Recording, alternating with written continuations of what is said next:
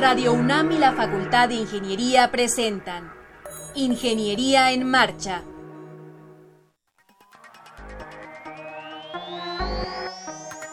Un espacio dedicado a la divulgación del quehacer de la Facultad de Ingeniería. Ingeniería en Marcha. Le informamos sobre las innovaciones tecnológicas y de investigación. Orientamos en temas de autoconstrucción. Presentamos la cultura y las artes y compartimos nuestras victorias en el deporte. Ingeniería en Marcha. Un programa pensado para vincularnos con usted. Ingeniería en Marcha.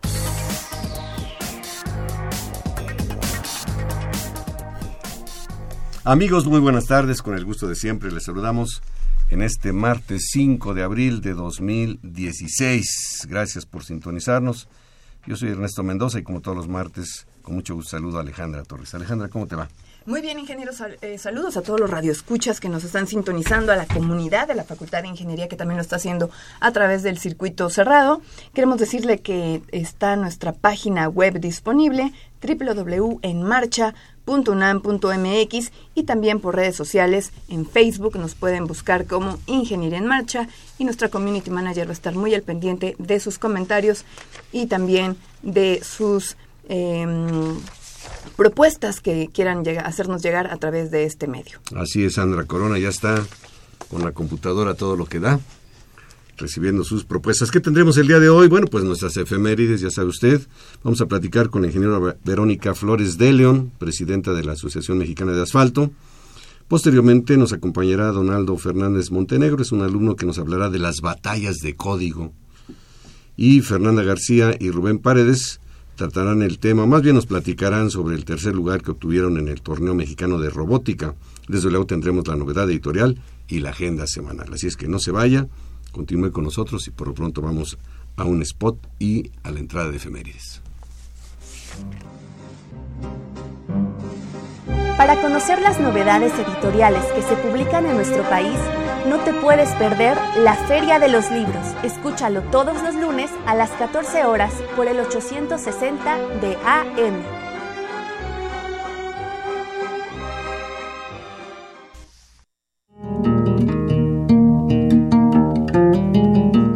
Efemérides. Pues un 5 de abril, pero de 1910, entre Chile y Argentina, inauguran el ferrocarril trasandino Los Andes Mendoza. Un día como hoy, pero en 1963, se conecta el famosísimo teléfono rojo, aunque en realidad el famoso aparato era negro en realidad, que unía eh, los despachos del presidente estadounidense John F. Kennedy en Washington con el del líder soviético Nikita Khrushchev en Moscú. En 1956 se inaugura la Biblioteca Central de la UNAM. Un día como hoy, pero de 1588, nació el filósofo inglés Thomas Hobbes, autor de Leviatán. Y en 1997, un 5 de abril, murió el ingeniero y político mexicano Eberto Castillo Martínez. Un distinguido ingeniero, Alejandra, este descubridor y patentó la famosa tridilosa, entre otras cosas. Muy interesante. Bien, empezamos. Nos acompaña, como ya dije al principio, la ingeniera Verónica Flores de León, presidenta de la Asociación Mexicana del Asfalto y profesora de la Facultad de Ingeniería. Bienvenida, Vero. Muchas gracias. Gracias por acompañarnos Saludo aquí. a todos y a toda la la acompaña audiencia. la licenciada Claudia Pierre también. Muchísimas gracias por la invitación. Bueno, no nos vamos nosotros normalmente a las eh, semblanzas profesionales, pero sí diré que nuestra invitada es ingeniera civil, egresada de La Salle, de la generación 92-97. Eh, cuenta con un posgrado en gerencia de proyectos. Eh, trabajó mucho tiempo en el grupo ICA. En la parte gremial, como ya dije, es presidenta del eh, noveno Consejo Directivo de AMAC, eh, del Consejo Directivo del Colegio de Ingenieros Civiles de México, ha participado en la Sociedad Mexicana de Ingeniería Sísmica, en la Asociación Mexicana de Ingeniería de Vías Terrestres, miembro del Consejo Editorial de la revista de la MIPTAC, y en la parte académica es profesora de la Facultad de Ingeniería en el Departamento de Construcción impartiendo el curso, el, un curso en la modalidad que se llama Curso en Obra.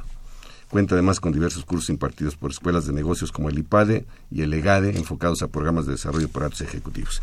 Bueno, pues empezamos. Eh, presidenta de la MAC, ¿qué es la MAC? ¿Qué es la MAC, Vero? Dinos, por favor. Mira, la MAC ¿Cuáles es- son sus principales objetivos? Muy bien. La AMAC es la Asociación Mexicana del Asfalto.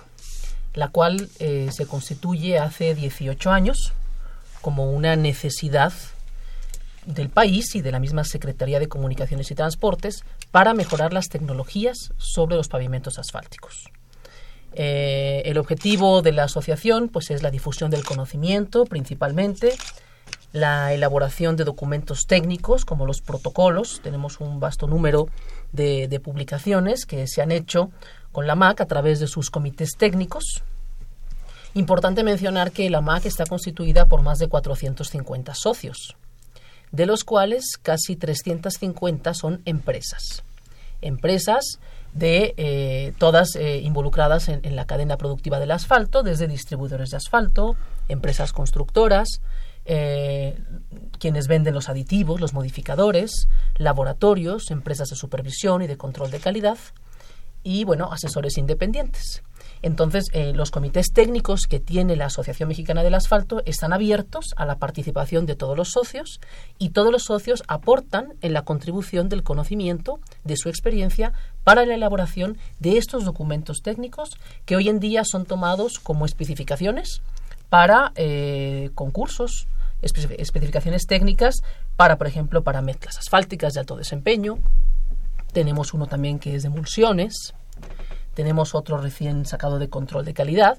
En fin, que toda esta bibliografía ayuda y apoya la, mejor realización, el mejor desempeño de eh, los pavimentos asfálticos en México. Aquí tengo dos folletos en mi mano, uno que dice Glosario especializado de terminología asfáltica y otro que dice guía práctica para hacer pavimentos de calidad. Bueno, son varios ejemplares y nos comenta eh, la ingeniera Verónica Flores que son para nuestro público. Entonces, ¿qué les parece? Hacemos una sencilla pregunta, Alejandra, que nos contesten en las redes sociales. En Facebook, por supuesto. ¿Cuál será la pregunta? ¿Saben ustedes de dónde se saca el asfalto? ¿De dónde se saca el asfalto? Tan, así tan sencilla y por la vía de Facebook nos pueden decir y se llevarán una de las publicaciones que nos hacen favor de regalarnos la AMAC, la Asociación Mexicana del Asfalto AC. Verónica, yo te preguntaría, bueno, es que para no, no entrar en, problema con, con, la pregunta que acabas de lanzar para que la gente se pueda ganar uno de los ejemplares que están eh, regalando, que hablemos un poquito de, del material, del, del asfalto no nos vayas a decir de dónde viene, porque si no, este, ya va a ser muy sencillo que se ganen los ejemplares que ustedes van a regalar. Pero háblanos un poquito de, la historia de, este, de este material en, nuestro país.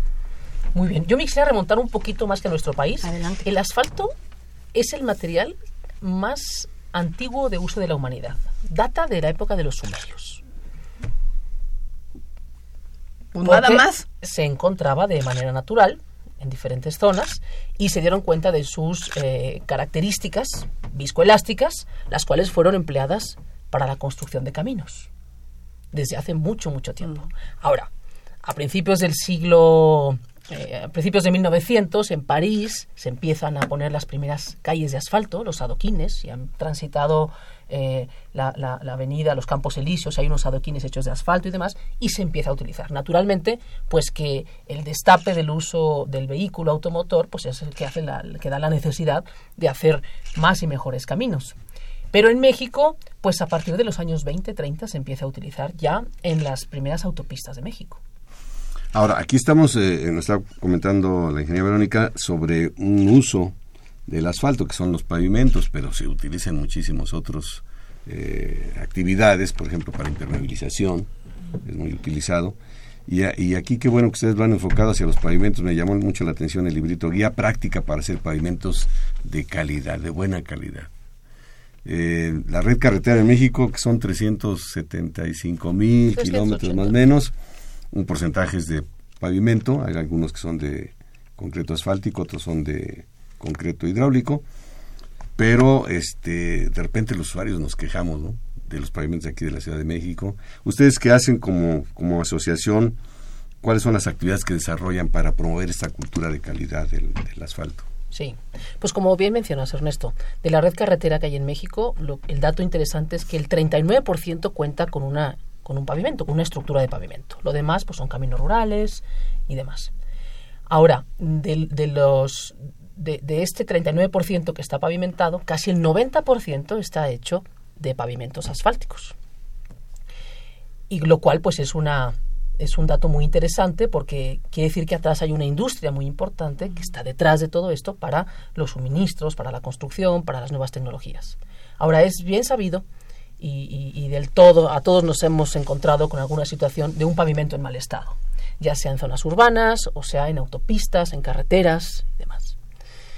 Y esto pues se debe a una situación multifactorial, ¿no? Pero bueno, pues mucho tiene que ver con el cuidado de los materiales que estamos empleando para la construcción, desde la detección de nuestros bancos de agregados, pero mucho tiene que ver también con el diseño, el diseño que se hace para la mezcla asfáltica.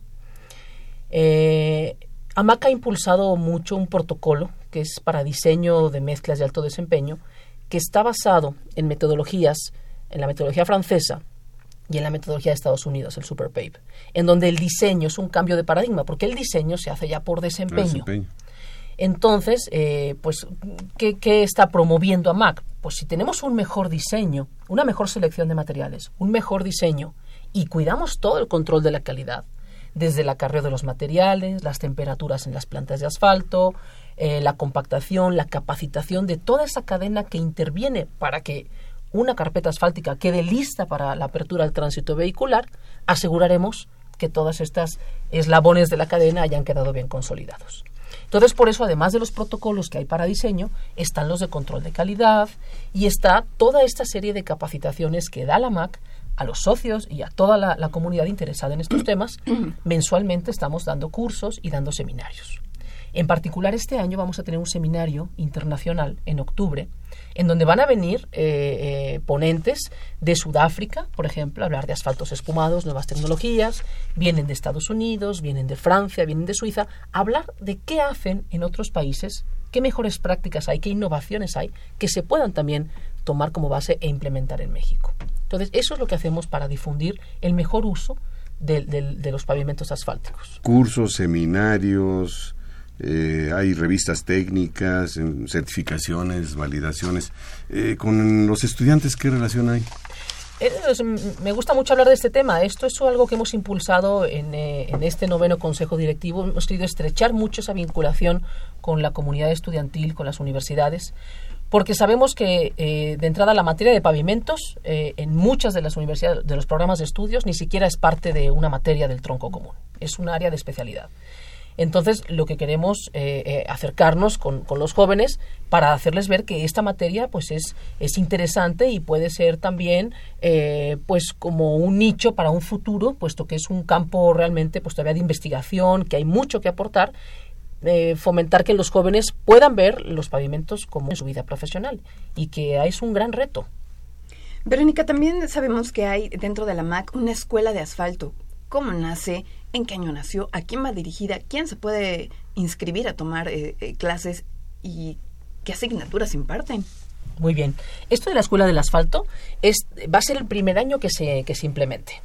Nace como derivado de esta relación con los estudiantes y eh, en, coordinación con el Instituto Mexicano del Transporte, con quienes en AMAC tenemos un convenio de, colaboración, de participación, eh, se van a, diseñar este curso intersemestral, se va a hacer la escuela de verano en julio y la escuela de invierno en diciembre, para que los alumnos en su periodo intersemestral puedan estar una semana en las instalaciones del Instituto Mexicano del Transporte y, y, se va a ir definiendo. Por ejemplo, para este mes de julio el tema va a ser asfaltos, la reología de los asfaltos. Entonces se va a dar una parte teórica, pero lo importante es que los alumnos estén vinculados con la parte del laboratorio, hagan los ensayos, conozcan los equipos, hagan sus pruebas y bueno, pues también eh, socialicen entre ellos y se vayan inmiscuyendo cada vez más en este tema. ¿Cómo se le hace?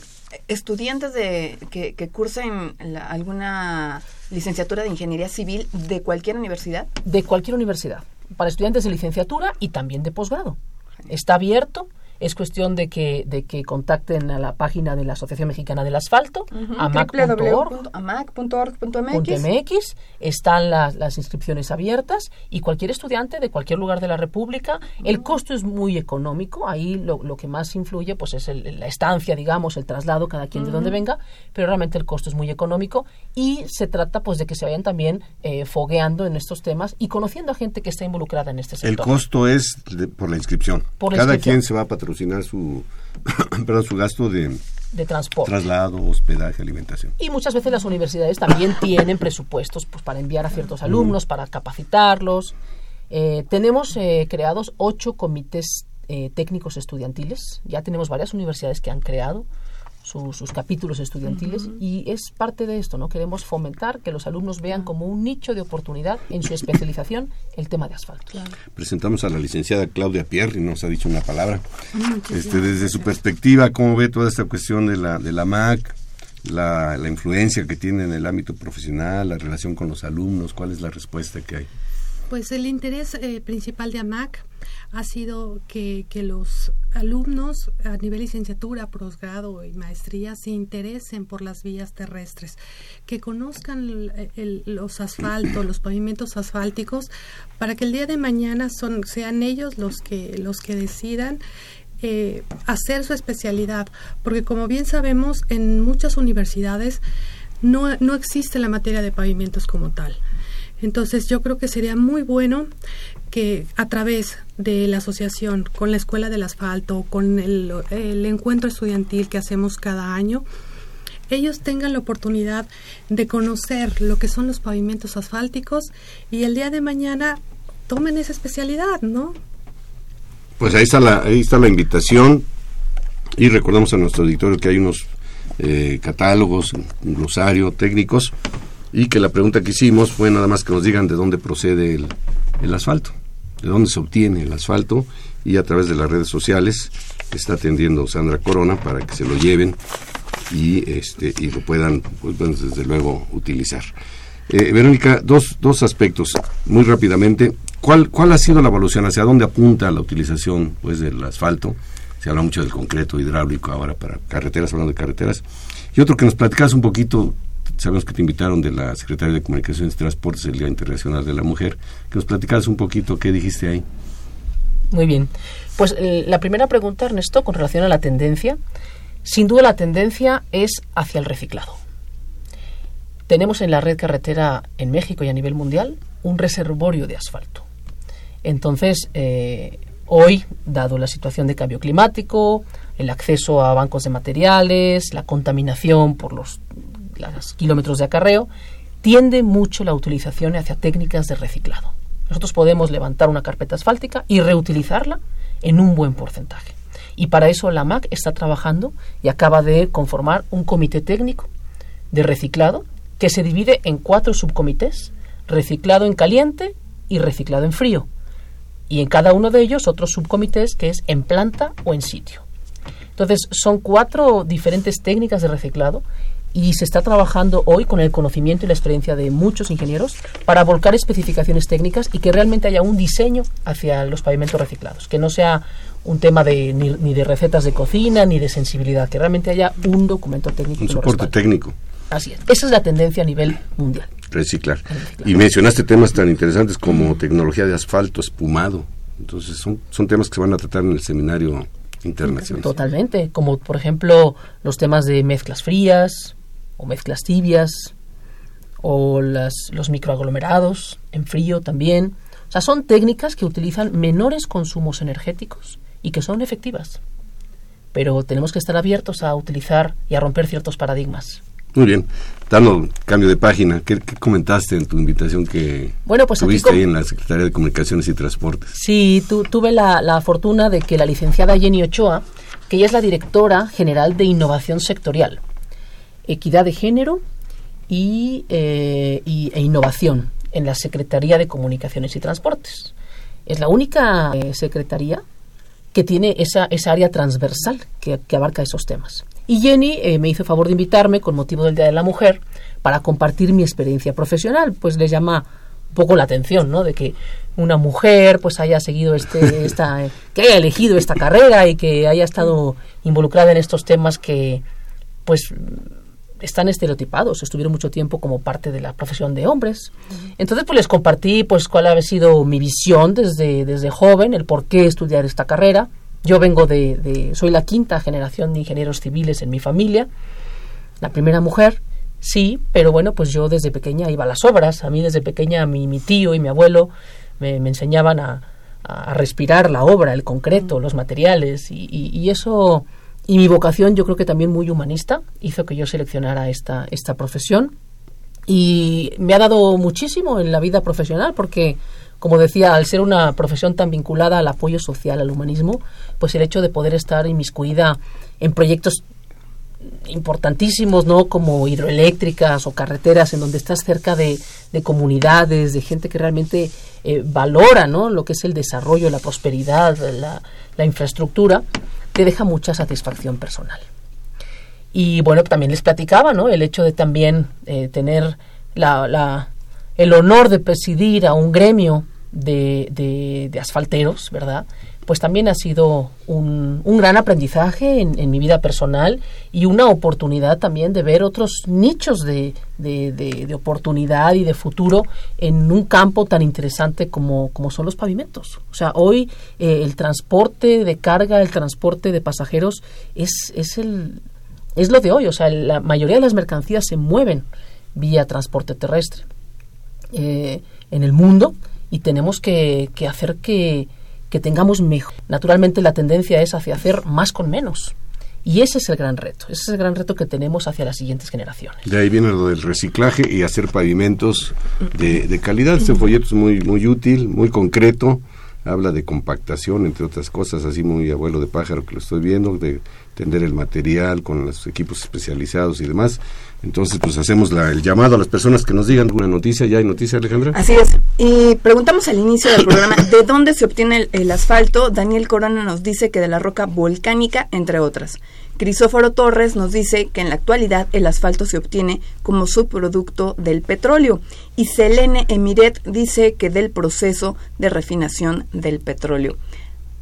¿Qué opinas, Verónica? ¿Cuál es la más aproximada a lo que de dónde viene el, el, asfalto? La más aproximada es la tercera, porque es el proceso de refinación del crudo.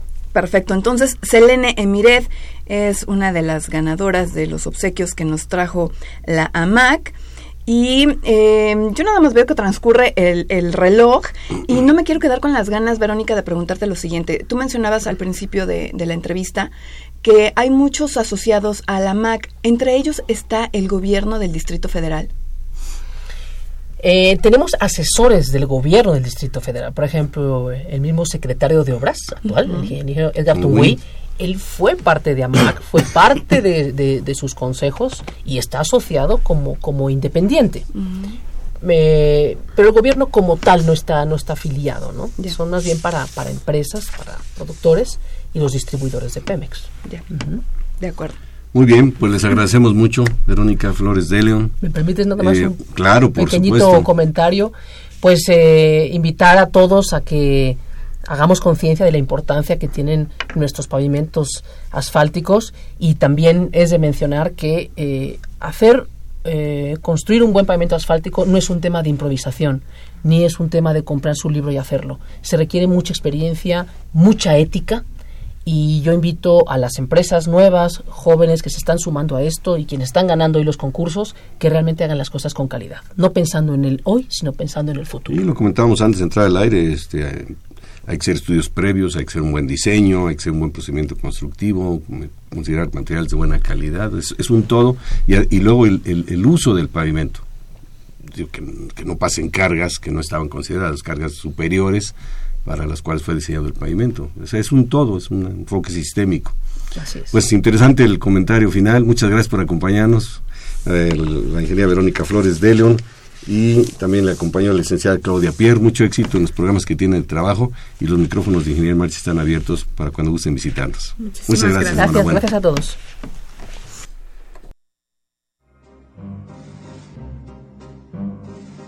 Para conocer las novedades editoriales que se publican en nuestro país, no te puedes perder la Feria de los Libros. Escúchalo todos los lunes a las 14 horas por el 860 de AM.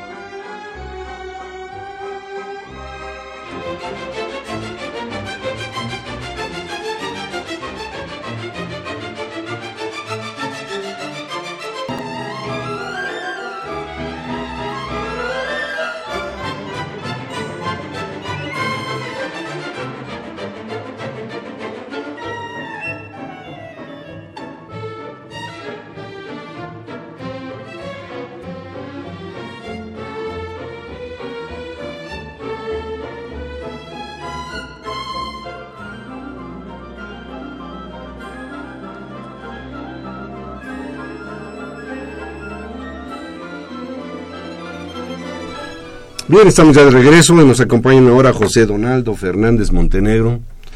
Gracias por acompañarnos. Muchas gracias por invitarnos. Y Jorge David Bañuelos Méndez. Hola, buenos días. Eh, son estudiantes de Ingeniería en Computación y nos van a platicar sobre el evento Batalla de Códigos o Battle of Codes. Sí. ¿Sí?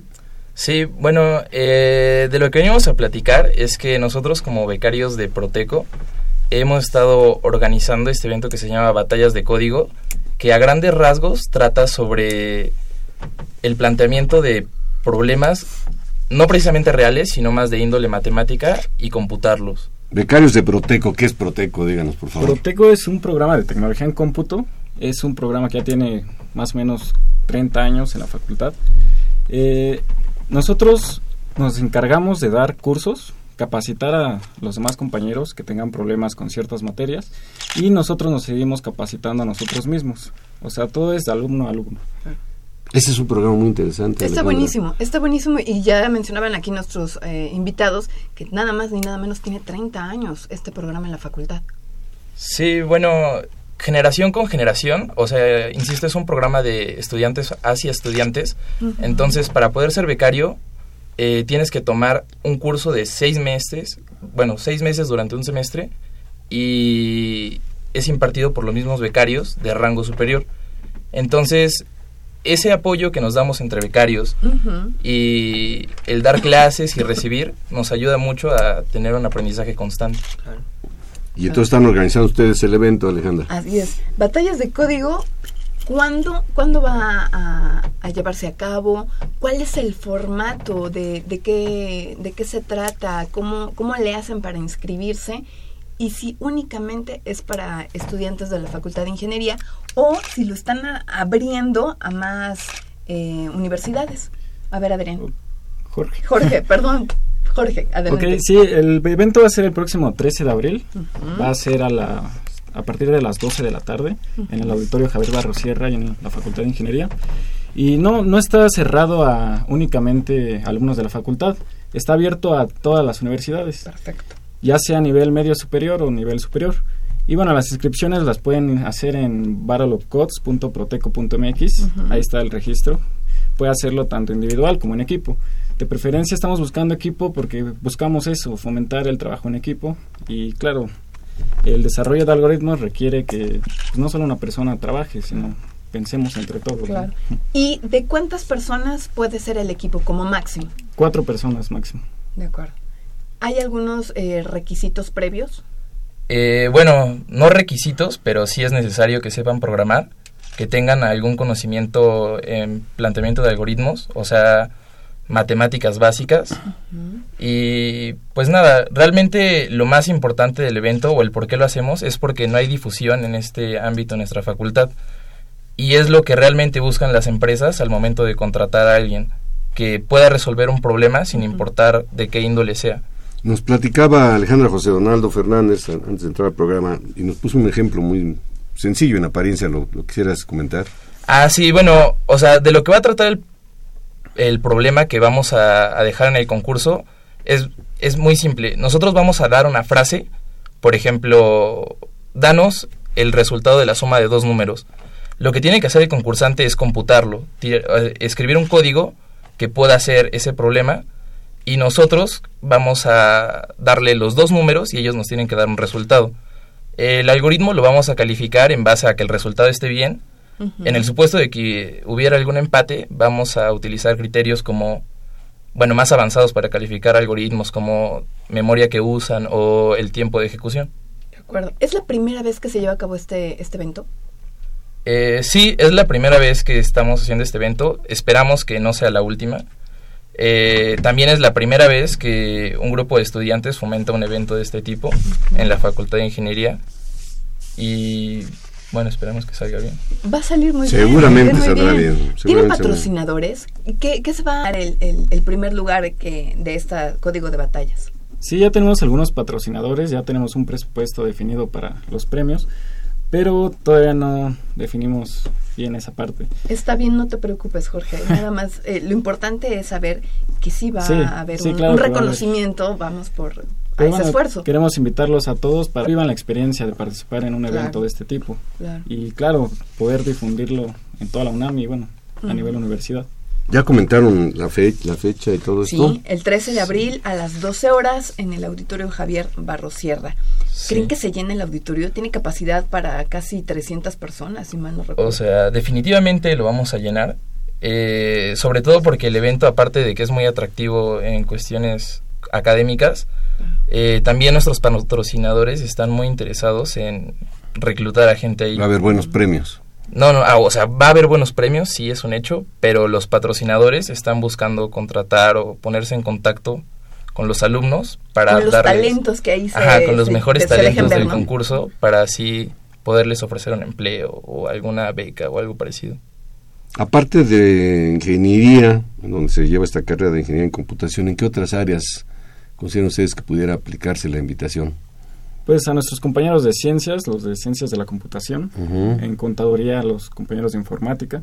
Y bueno, dentro de todas las universidades existen varias carreras relacionadas con la computación. Y, no solo eso, hay gente que le encanta programar, ¿no? Eso es lo que te iba a preguntar, Jorge. Hay, hay gente que, que no estudia ninguna carrera vinculada a ingeniería, pero que sabe programar, también ellos pueden acudir a su evento. Así es, justamente es lo que queremos, que se meta toda la gente que tenga ese gusto de la programación y que no le tengan miedo, ¿no? Que no piensen que va a ir puro talento y no van a poder ganar, sino pues vayan a divertirse. ¿Qué, lenguajes se utilizan actualmente para programar? Eh, bueno, hay muchos lenguajes de programación, depende de qué se quiera hacer. Y, pero bueno, durante el concurso estamos pensando en utilizar los más formales a nivel eh, educación que pueden ser C, C++, Java. Pero si... Pero no es una restricción. No es una restricción. Si alguien sabe Python o Ruby, también puede participar. Y bueno, también es hacer una invitación que los que no saben programar, inicien en este mundo, porque realmente es muy sencillo programar y es la herramienta más útil que puede existir, porque nos ayuda a romper con procesos tediosos, simplemente los automatizamos eh, podemos romper con muchísima burocracia completamente inútil en muchos ámbitos.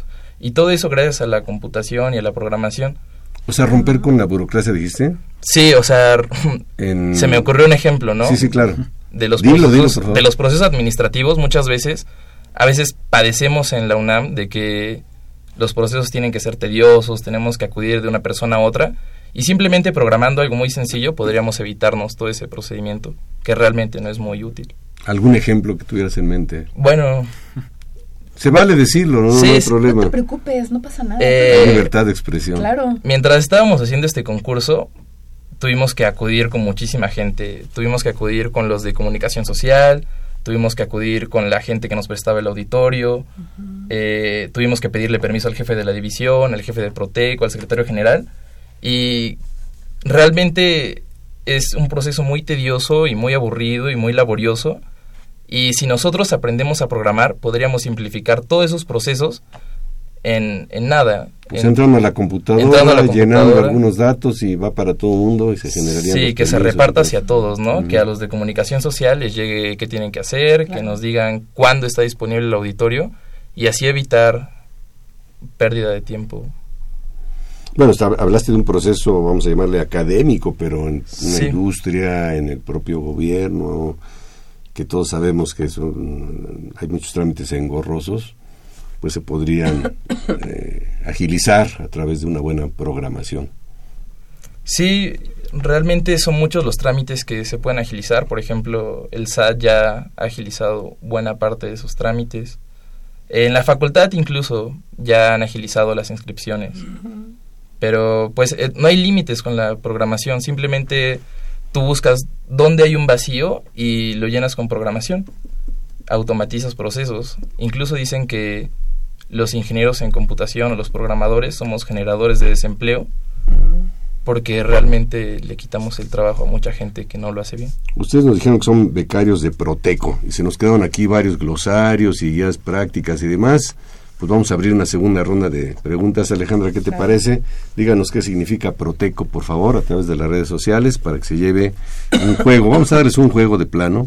Es el glosario más la guía práctica para hacer pavimentos de, de calidad más este protocolo AMAC para diseño, fabricación y colocación de mezclas para capas de rodadura elaboradas en caliente.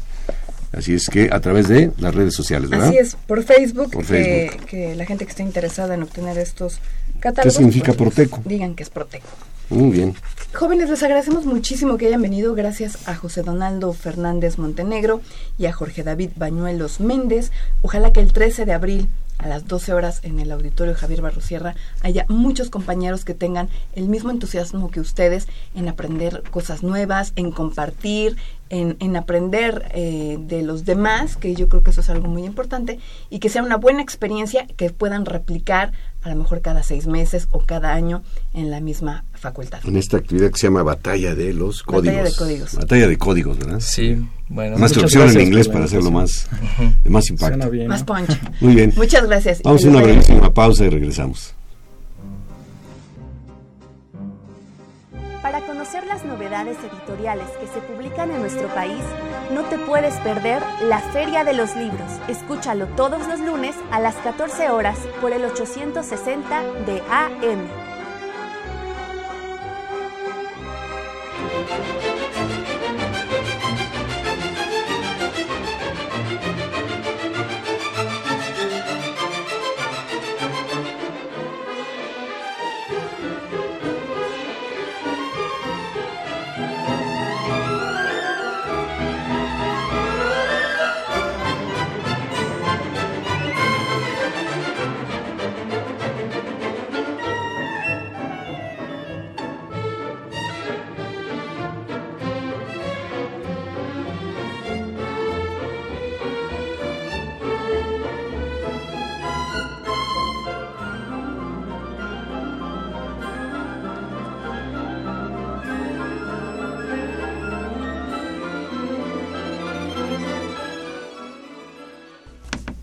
Bien, estamos ya de regreso. Eh, tenemos ya teléfono a su disposición 55 36 89 89 55 36 89 89. Agradecemos la participación de Jorge Dávila Osnaya y Armando de Jesús Hernández. Ellos vienen a apoyarnos de parte del de- Departamento de Estructuras de la División de Ingeniería Civil y Geomática de la Facultad de Ingeniería de UNAM.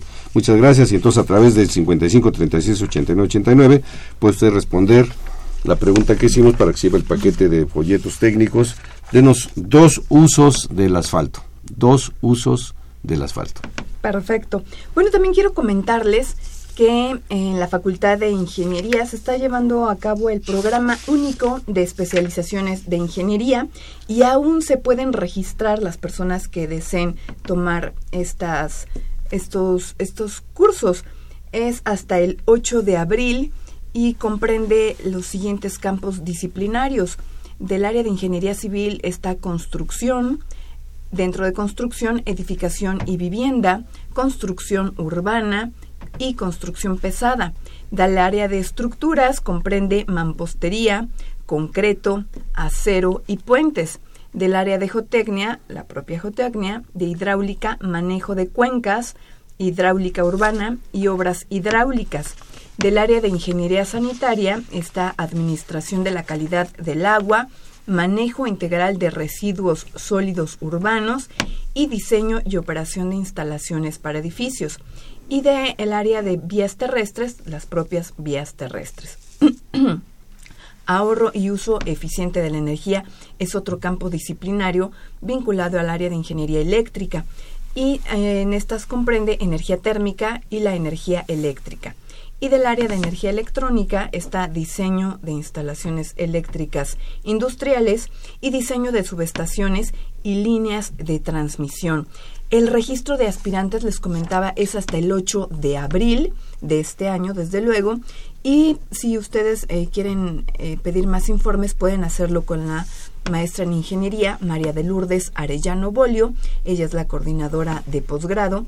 Y le pueden marcar al 5622 3004 o escribirle a su correo electrónico, todo con minúsculas, labolio arroba ingeniería.unam.mx. Repito, el correo electrónico de la maestra María de Lourdes Arellano Bolio es labolio arroba ingeniería.unam.mx o también entrar directamente a la página de la Facultad de Ingeniería www.ingeniería.unam.mx y ahí buscar la pestaña perteneciente al programa único de especializaciones. Una excelente oportunidad para un nivel reconocido como estudio de posgrado por la UNAM, entre la licenciatura y la maestría está la especialización ahí con este carácter de estudio de posgrado, maestría y doctorado que ustedes conocen.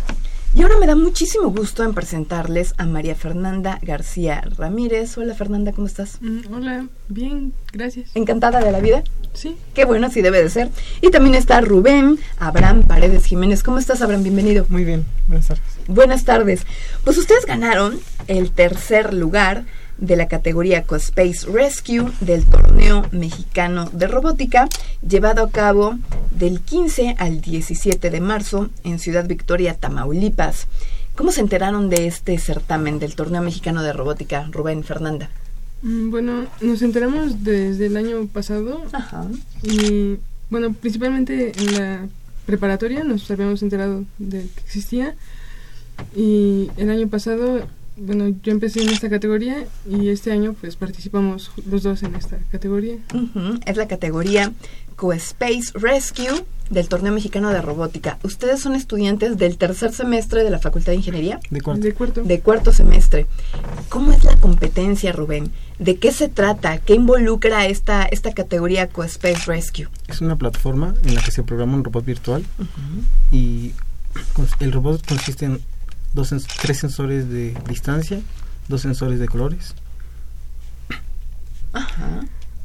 ¿Qué más, Rubén? Un sensor, un sensor de posicionamiento que le da las coordenadas en tiempo, del, tiempo real del robot, un- una brújula y se debe de vagar a través de un mundo, de dos mundos para recoger objetos y depositarlos.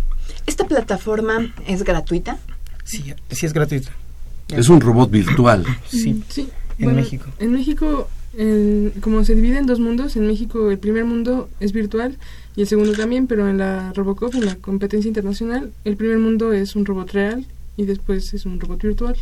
Pero en la, com- en la mm, competencia de Ciudad Victoria, Tamaulipas, todo era virtual. Todo era virtual. De acuerdo. ¿Qué involucra, Rubén? ¿De qué se trata cuando decimos es que es un robot virtual? ¿De qué se trata eso? Es, es como un programa que descargas de internet y a través de... Es muy similar a un juego, pero... A un videojuego. A un videojuego, pero tú vas comandando al robot. Eh, antes, por medio de instrucciones, le dices qué hacer, en, en qué condiciones y el robot lo hará.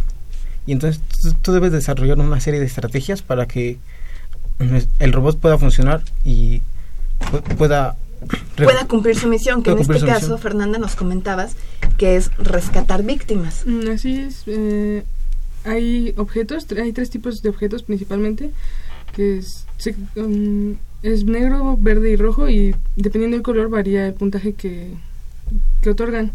Y cada que un robot eh, Rescata algún objeto. tre- bueno, tres objetos, uno rojo, uno verde y uno negro, genera otro tipo de objeto que es un superobjeto y este da 90 puntos. ¿Qué tipo de conocimiento se requiere para poder programar un robot? Porque estamos hablando de un robot que me imagino tiene un cierto programa y obedece ciertas instrucciones. Sí. Pues, pues, Rubén, En esta plataforma se requieren conocimientos básicos de C, como instrucciones de control, como las condiciones if, while y algunos otros casos como saber leer instrucciones. A ver, O sea, un poquito más claro, Rubén, a lo, ver. lo estoy comentando Alejandra porque en la sección anterior, bueno, pues hablaron de programación. Entonces aquí están usando ustedes la programación para darle instrucciones al, Sí. al, al robot. La, la plataforma permite programar en un ambiente gráfico y en, una, en- y en C. Usualmente se usa el gráfico para contener un- una mejor programación. Un, es una programación un poco más básica, pero puedes saber lo que el robot está haciendo. A ver, pero Alejandra pedía mayor Sí, claridad en la expresión de tú, la... Rubén, nos estabas diciendo, a ver, puede eh, responder a ciertas condicionantes. If I, ¿qué? Sí. A ver, danos, danos un ejemplo, Rubén. Si, si encuentras un, en un determinado rango de colores, Ajá. para un color, recógelo. O si tu posición e- es tal, haz esto. O si en- es- ya, ya tienes este número de objetos determinados, pues ve a la zona de depósito. Y O si ves una pared, pues evítala. Muy o bien. no te salgas de la zona que está predeterminada para, para que sea el juego. O sea, no te salgas del borde de donde es el juego. Ujú. Todo esto eh, suena muy complejo. Eh, es muy difícil poder eh, participar en esta categoría. Mm, Fernanda. Pues no nos pareció tan difícil porque solo se requieren como conocimientos básicos de programación y pues un poco de lógica para saber bien qué está haciendo el robot y, y establecer bien las condiciones que queremos que, que siga el robot. Claro. El torneo mexicano de robótica se llevó a cabo en Tamaulipas. ¿De, de qué otras universidades eh, vieron ustedes eh, competidores? En nuestra competencia fueron compañeros de la universidad, pero de la Escuela Nacional Preparatoria, Sí. en, y fueron de la Universidad Nacional, no, Universidad Autónoma de Nuevo León. ¿Esta categoría es para bachillerato, para prepa? Ah, bueno, esta categoría empieza desde 14 años hasta 19 y pues este fue nuestro único, un último año porque pues ya... Es lo que ya les iba a decir, ustedes ya, ya van a estar en otras ligas. Sí. Sí, Era la primera vez Es que la participaban. sub-19 aquí. Exacto. sí. Era la primera vez que participaban en el torneo Mm. mexicano. Eh, esta es mi tercera vez, no, cuarta vez, pero es la segunda en esta categoría. Y esta, esta es mi primera vez en el torneo. ¿Y cómo se sienten de, de ya haber obtenido un buen lugar en esta ocasión? Fue el tercer lugar en, en este torneo. Pues bien, es gratificante, aunque pues nos hubiera gustado obtener un mejor lugar. ¿Quién ganó el primer lugar? Una escuela llamada Nética de Guadalajara. Guadalajara. ¿Y el segundo? La, la- uno es un equipo de Prepa 2, de la NP2, y se llama Space. Y nosotros, la Facultad de Ingeniería, con un tercer, lugar. lugar. Muy buen tercer lugar. Pero ya crean nuevas experiencias y para el siguiente certamen, pues y a lo mejor ya se inscriben. Ah, no, pero ustedes ya no pueden porque ya a Pero hay partir de otras los 19 categorías, Seguramente hay otras categorías. Hay una nueva categoría que sacaron de drones. Pues, Bueno, estamos Mm. comentando qué podemos hacer eh, y analizando opciones. Pues podría ser, podría ser, ¿no? Y que regresen aquí en Ingeniería en Marcha y que nos digan, ¿qué creen? Tenemos uno de los primeros lugares en esta nueva categoría. Estaría muy padre. ¿Cómo se llama su robot? Mm, ¿No le pusieron nombre por ser No. virtual o qué? No, no, le pusimos nombre. Hay que ponerle un nombre. Bueno, Pero- para la próxima vez que usen drones o otro elemento, pues ya le ponen un nombrecillo, ¿no? Sí, Sí, sería es buena idea. Muy bien, jóvenes.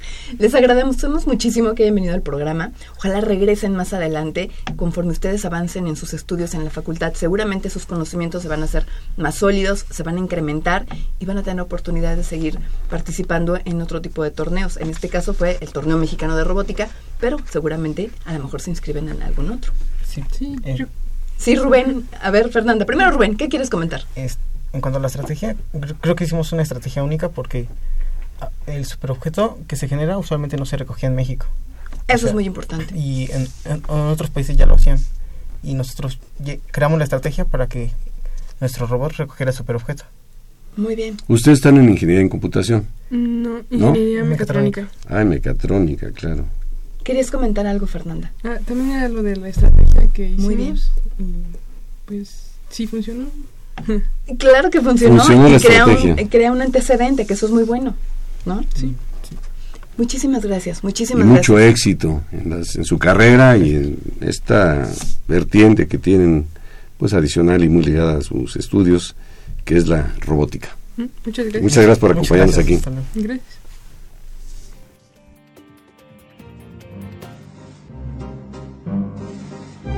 Conocer las novedades editoriales que se publican en nuestro país, no te puedes perder la Feria de los Libros. Escúchalo todos los lunes a las 14 horas por el 860 de AM.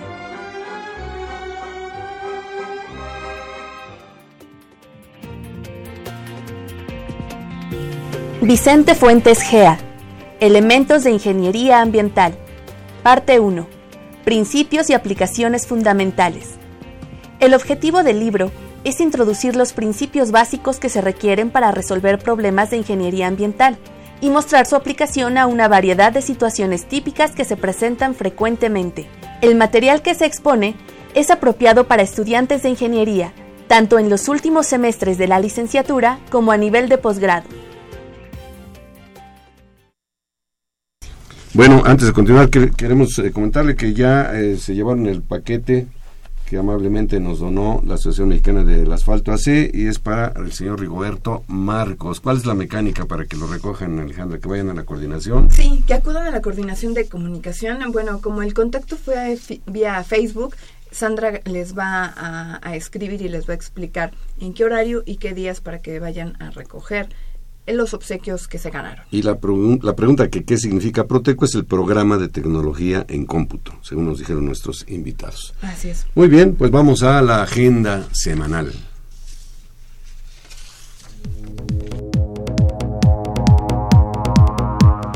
Agenda semanal. Construyendo relaciones de buen trato. Es la conferencia que será impartida por la maestra Marcela Valadez Morales el jueves 6 de abril a las 13 horas en el Auditorio Sotero Prieto que se encuentra ubicado en el conjunto sur de la Facultad de Ingeniería. Creadores Universitarios es un programa cultural dedicado a la innovación y conocimiento en la UNAM. Se transmite de lunes a viernes a las 19 horas en Foro TV Canal 4. Les invitamos a conocer las actividades de docencia e investigación que se llevan a cabo en la Facultad de Ingeniería en torno a la energía. Esto será el jueves 7 de abril a partir de las 10 horas en el auditorio Javier Barro Sierra. Por otra parte, la División de Ciencias Sociales y Humanidades organiza la conferencia Problemas Nacionales desde el Pensamiento Sistémico. Tendrá lugar el viernes 8 de abril a las 8.30 horas en el Auditorio Sotero Prieto, ubicado, como ya lo dijimos, en el conjunto sur de nuestra facultad. Los esperamos en la presentación de Cuentos para el Encuentro, en la que contaremos con la presencia de narradores nacionales e internacionales. La cita es el viernes 8 de abril a las 13 horas en el Jardín de las Vías en el edificio principal. Y también quiero comentarles que la UNAM va a celebrar los 50 años de investigación de operaciones y por ello está preparando un- un- una ceremonia de, inauguración el día 20 de abril a las 12 horas. Esto va a ser en el auditorio Raúl J. Marsal de posgrado e investigación. Desde luego la entrada es libre y la convocatoria es para académicos, investigadores, estudiantes y desde luego público que esté interesado en saber un poquito sobre la investigación de operaciones. Recuérdenlo, es el 20 de abril a las 12 horas. Eh, Yo quisiera retomar el- la invitación que hiciste, Alejandra, sobre las especializaciones en ingeniería civil y también en el área de, de energía. Eh, comenté muy deprisa, pero luego ahora con mayor detenimiento, que estos estudios están reconocidos por la UNAM como estudios de posgrado. Y en el área de ingeniería civil, que es la que yo conozco, pues se tienen tres grandes áreas. Una es construcción, la otra es estructuras, geotecnia es la tercera, hidráulica, ingeniería sanitaria y las vías terrestres. Ahora, dentro de construcción tienen tres, tres salidas terminales. Una es la edificación y la vivienda. Construcción urbana es la segunda y construcción pesada la tercera. En estructuras eh, tienen cuatro módulos que son mampostería, concreto, acero y puentes. Geotecnia tiene una sola orientación que es hacia el área de geotecnia, todo, todo lo que tiene que ver con el estudio de las cimentaciones, de todo tipo de obras. Hidráulica eh, tiene tres eh, orientaciones. Una es manejo de cuencas, hidráulica urbana y obras hidráulicas. Luego, ingeniería sanitaria tiene también tres salidas. Una es la administración de la calidad del agua, el manejo integral de los residuos sólidos urbanos y el diseño y operación de instalaciones para edificios. Es decir, hacen un, semestre eh, en tronco común y después el segundo semestre ya tiene una orientación, digamos, una especialización sobre la especialización. Y la de vías terrestres, eh, que tengo el honor de, coordinar, en donde solamente tenemos la orientación hacia esta, esta área, donde se ven aspectos de planeación, diseño de pavimentos, precisamente del tema que tocamos al inicio de este programa, de la gerencia de proyectos, de la construcción y mantenimiento, conservación y demás, en las carreteras, en las eh, aeropistas, calles de rodaje, en ferrocarriles, también tenemos una orientación hacia allá, y por supuesto la ingeniería de tránsito. Y adicionalmente a estas seis especializaciones que ya comenté, está el ahorro y uso eficiente de la energía, en donde tienen dos orientaciones, una hacia la energía térmica y otro hacia la energía eléctrica. Y finalmente, energía eléctrica, también hay dos áreas ahí de conocimiento, diseño de instalaciones eléctricas industriales y diseño de subestaciones y línea de transmisión. Como ya lo mencionó eh, Alejandra, la inscripción se está abriendo al 8 de abril de 2016 y lo que tienen que hacer es enviar un correo a la maestra María de Lourdes Arellano Bolio en labolio.ingeniería.unam.mx. Lo repito con mucho gusto, labolio.ingeniería.unam.mx. Este es el inicio del proceso. Eh, la, la, especialización no tiene costo y de ahí sigue un proceso que continúa con una entrevista, hay exámenes de colocación y finalmente, bueno, pues ya la lista de aceptados. Y bueno, también antes de que concluya el programa, hoy en la mañana nos enteramos que el 2 de abril en la ciudad de Austin, Texas, se lleva a cabo el regional clasificatorio para los mundiales del Petro Bowl. Y el equipo de la Facultad de Ingeniería obtuvo el segundo lugar después de un intenso partido entre la Universidad de Tulsa. El marcador fue 96 a 86. Así es de que este equipo de la Facultad de Ingeniería ya tiene su pase para asistir al Petro Bowl, que es un evento mundial. Se va a llevar a cabo en septiembre en Dubai. Y ya traen una trayectoria, Alejandra, ¿no? Ya vinieron aquí con nosotros a compartir con el auditorio de los logros que ha tenido esta eh, área de la Facultad de Ingeniería, que es Ciencias de la Tierra, particularmente Ingeniería Petrolera y bueno, pues esto también es un acicate para todas las áreas. La facultad imparte 13 carreras y a cual más quiere destacar. Entonces nos están poniendo ahí ya la vara en los de ingeniería petrolera y habrá que superarlos. Así es. Muy bien, pues eh, nos vamos, nos vamos, nos queda tiempo, todavía nos dice aquí en, en, producción. Entonces yo quisiera comentar un poquito de lo que fueron nuestras eh, efemérides, sobre todo la última, Alejandra, que alude al día, un día como hoy, pero que muere el ingeniero y político mexicano Eberto Castillo Martínez, un destacado ingeniero civil, especialista, aunque no existían, imagino, en aquella época las especializaciones como tales, en estructuras.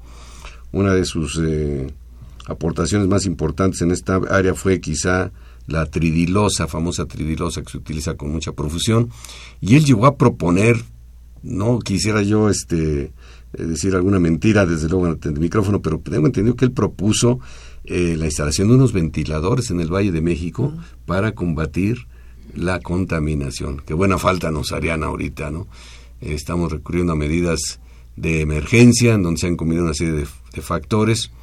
yo creo que el primero de ellos es la falta de planeación, que no somos muy dados a hacer planeación en este país y que ahorita cuando ya tenemos el problema encima tomamos medidas de emergencia que lastiman mucho a la economía, a la movilidad de las familias. Y bueno pues eh, no hay otra, en este momento no hay otra solución que esa medida de emergencia, pero ahí está la propuesta en el aire, que la retomen los funcionarios, la utilización de unos megaventiladores en el norte y que habría que complementarla con la construcción de unos túneles en el, en el Ajusco. O sea, como idea ahí está. Habrá que analizar la factibilidad técnica, económica y demás, pero ahorita lo que necesitamos son ideas y creatividad para eh, abatir los índices de contaminación y que sea esta una ciudad mucho más amable para, para vivir. Así es. Alejandra, nos vamos, nos vamos, agradecemos el favor de su atención. Quiero agradecer, por supuesto, la participación de Pedro Mateos en la producción del programa, de Sandra Corona en las redes sociales, de Jorge Dávila Osnaya y Armando de Jesús Hernández en los teléfonos por parte del Departamento de Estructuras de nuestra facultad y de Socorro Montes en los controles técnicos. Lo esperamos el próximo martes, 12 horas, 8.60 de AM, Ingeniería en Marcha. Hasta entonces. Radio UNAM y la Facultad de Ingeniería presentaron Ingeniería en Marcha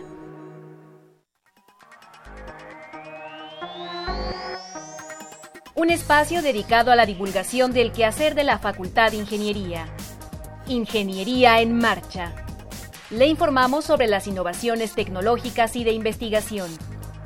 Orientamos en temas de autoconstrucción. Presentamos la cultura y las artes. Y compartimos nuestras victorias en el deporte. Ingeniería en Marcha. Un programa pensado para vincularnos con usted. Ingeniería en Marcha.